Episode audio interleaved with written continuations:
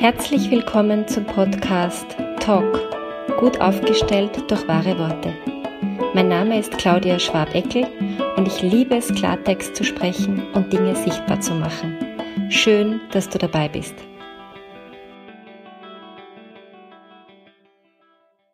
Heute möchte ich etwas teilen, das mit Stille zu tun hat und mit Schweigen und mit Sein. Es gibt Zeiten, da ist es wichtig zu reden und es gibt Zeiten, da ist es wichtig, nicht zu reden. Und dieses Schweigen, von dem ich da spreche, ist nicht dieses sich anschweigen. Still sein, aber eigentlich im Kopf tausend Sätze haben und zwischen zwei Personen ist ganz viel Text und ganz viel Energie und Vorwurf und Streitenergie und was weiß ich was. Das meine ich nicht. Ich meine die Stille und das Schweigen, wo jeder zuerst mal in sich ankommt, wo man vielleicht einfach nebeneinander ist und weiß ich nicht, in die Natur schaut, in ein Feuer schaut, in den Fernseher meine ich jetzt nicht, weil das erzeugt nicht das, was ich da meine ein gemeinsames Feld zu erschaffen, wo gar nichts gesprochen wird. Und das Coole, wenn einem das gelingt, ist, dass durch dieses gemeinsam Stillsein ähm, ganz viel, was in der Vergangenheit liegt, einfach verschwinden kann. Manches kann einfach durchziehen wie eine Wolke. Selbst wenn die geregnet hat, die Wolke, aber sie zieht dann weiter. Und ähm, die wichtigen Dinge, die wirklich ausgesprochen gehören und die wirklich geklärt gehören, die bleiben. Also es ist so eine Art mh, hm, Durchsieben, ein Reinigen, ein Sortieren, jeder für sich und auch das, was da zwischen diesen zwei Personen ist. Und je nachdem, was gerade für eine Phase ist und wie groß die Themen sind und wie mh, mm, zukunftsrelevant auch diese Themen sind, empfehle ich manchmal zuerst mal, sich zu einer Runde Schweigen zu verabreden.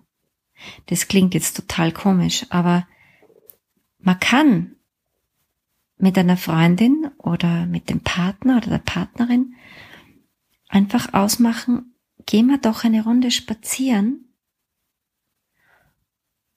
gemeinsam und bauen wir einfach eine Phase ein, weiß ich nicht, 20 Minuten, eine halbe Stunde, wo wir einfach mal nur gemeinsam sind, aber nicht reden. Einfach als Experiment.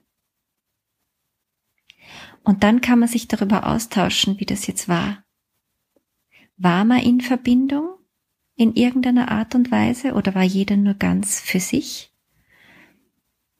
Womit war man vielleicht sehr gut in Verbindung? Mit der Natur zum Beispiel? Und hat sich etwas geordnet? Gehört wirklich noch alles ausgesprochen oder ist manches einfach schon weitergezogen? Und was von dem, was wichtig ist, ist jetzt noch übergeblieben? Und dann fangen die Strategie, äh, Strategien an, die ich in diesem Podcast schon äh, geteilt habe mit euch. Passt das jetzt? Gesprächsrahmen, ankündigen, ähm, achtsam zuhören, gut den Körper spüren und so weiter. Aber manchmal ist dieses Innehalten und mal zuerst nichts sagen eine ganz tolle und sehr verbindende Voraussetzung für ein gutes Gespräch.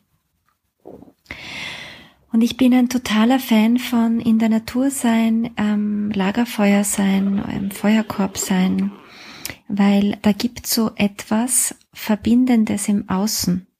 Also das sind zwei Menschen die auf etwas schauen, auf die Natur, auf das Feuer, auf diese schöne Blume, was immer es gerade ist. Und dieses dritte verbindende Element ähm, spielt da eine viel größere Rolle, als wir vermuten würden. Und was noch so schön ist, dieses mal nichts sagen und dieses Schweigen und diese Stille, die verlangsamt auch etwas in uns.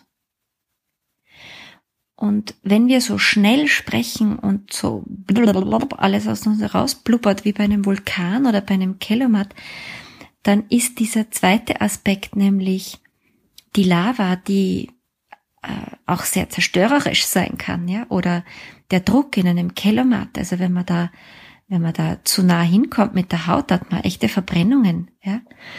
Und das ist mit den Worten auch so. Wenn die so rausblubbern und so hoch emotional sind, dann gibt's da Nebeneffekte.